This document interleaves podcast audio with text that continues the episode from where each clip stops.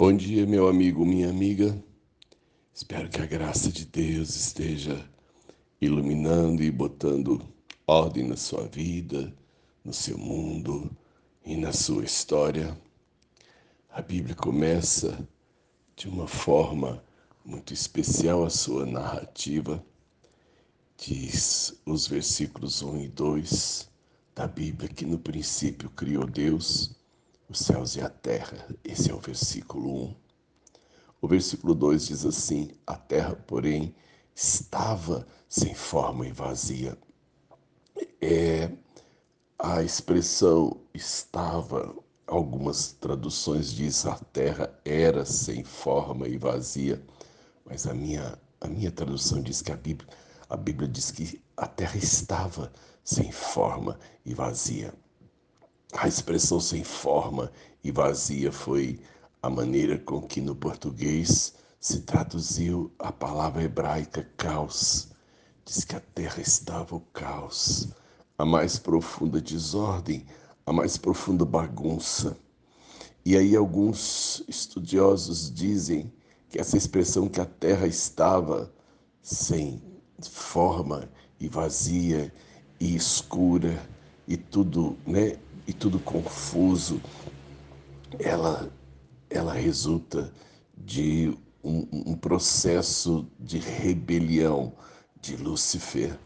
Deus, nesse momento, está refazendo a criação, porque após a passagem de Lúcifer pelo universo, em seu processo de rebelar-se contra Deus, ele gerou o caos. O caos ele é satânico, o caos ele é diabólico. E o versículo 2 termina dizendo que sobre esse caos pairava o Espírito de Deus sobre as águas. É essa questão, então, de que o caos estava estabelecido. Pode ser até que, na verdade, a criação começa amontoando os materiais como uma construção. Mas pode ser que aqueles que pensam na desordem inicial uh, causada pelo mal, ele tem um certo fundamento. Não quero discutir teologia com você. Quero discutir o caos da vida humana, o caos do universo a desordem que aparece quando o, o mal atormenta e atrapalha a, a, a normalidade das coisas.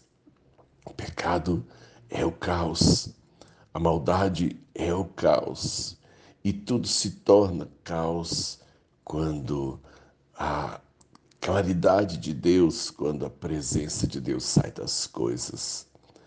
E assim, portanto, a obra criadora de Deus é uma ação sobrenatural do Criador sobre a desordem. O Deus pairava sobre o caos. Eu acho isso importante. Deus olha para o caos com um olho criador. Ele não olha para o caos com olhos desanimadores. Nós às vezes olhamos para o mundo em crise, para o país em crise, ou para as vidas em crise, e nós balançamos a cabeça e diz: não vai ter jeito, não tem o que fazer, não tem saída. Mas o Espírito de Deus ele pairava sobre aquela desordem e a partir do momento que Deus paira sobre o caos, ele começa a mudar o caos. Eu sempre gosto de lembrar isso. Deus é, se sente desafiado no caos. Deus é especialista no caos.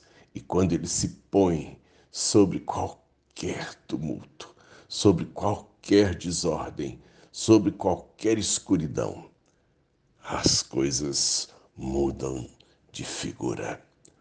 O caos é o objeto de ação de Deus. O diabo produz o caos. Deus transforma o caos. E assim, portanto, não sei em que momento você se encontra, mas sei que não importa qual seja ele, Deus é a melhor saída, a melhor indicação para o seu dia, para o seu momento, para as suas ações. Deus abençoe sua vida. Que o Espírito de Deus paire por sobre as águas do seu dia. Sérgio de Oliveira Campos, pastor da Igreja Metodista Goiânia Leste, graça e paz.